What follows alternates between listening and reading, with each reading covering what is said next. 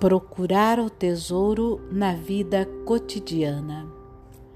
A vida cotidiana não é apenas uma repetição monótona ou um fardo que devemos carregar.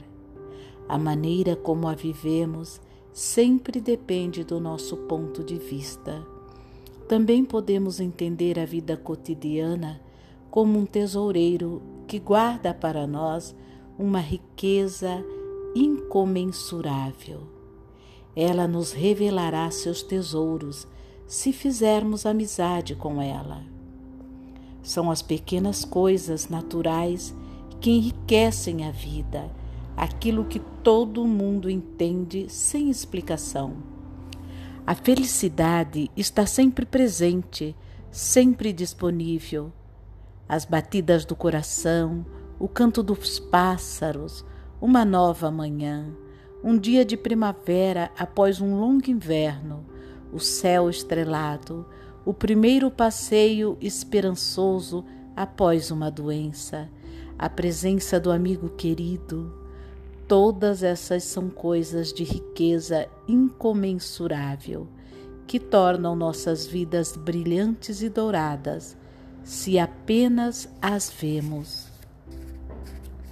Rudolfo Alexander Schroeder, que também criou muitas canções religiosas, expressou num dos seus poemas algo do ouro que está disponível em todas as coisas, se apenas olharmos para as coisas com olhos abertos, com olhos que ainda conseguem se maravilhar.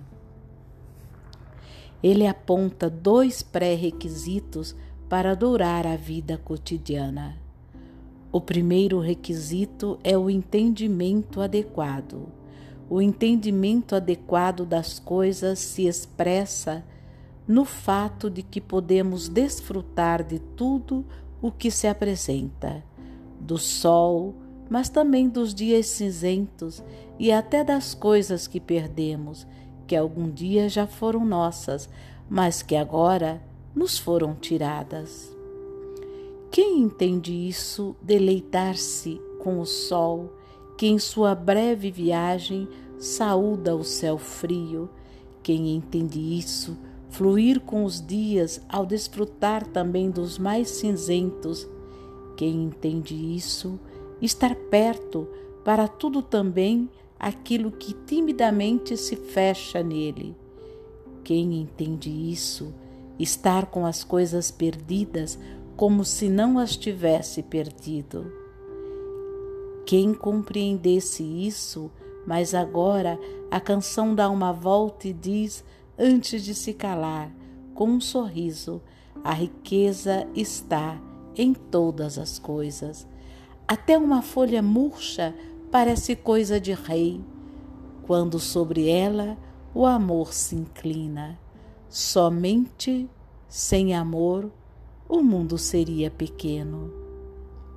O entendimento adequado pressupõe sabedoria, pressupõe ver as coisas com olhos sábios, não querer possuí-las, mas deixá-las como são.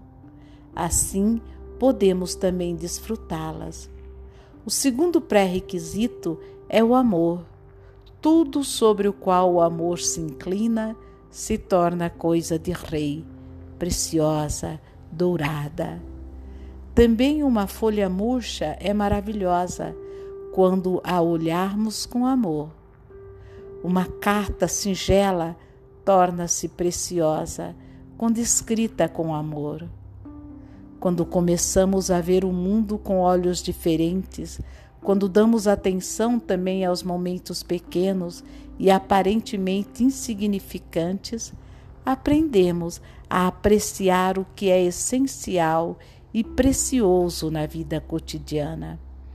Um olhar mais profundo e amoroso sobre as pessoas e as coisas em nossas vidas abre a oportunidade de descobrir o outro na vida cotidiana.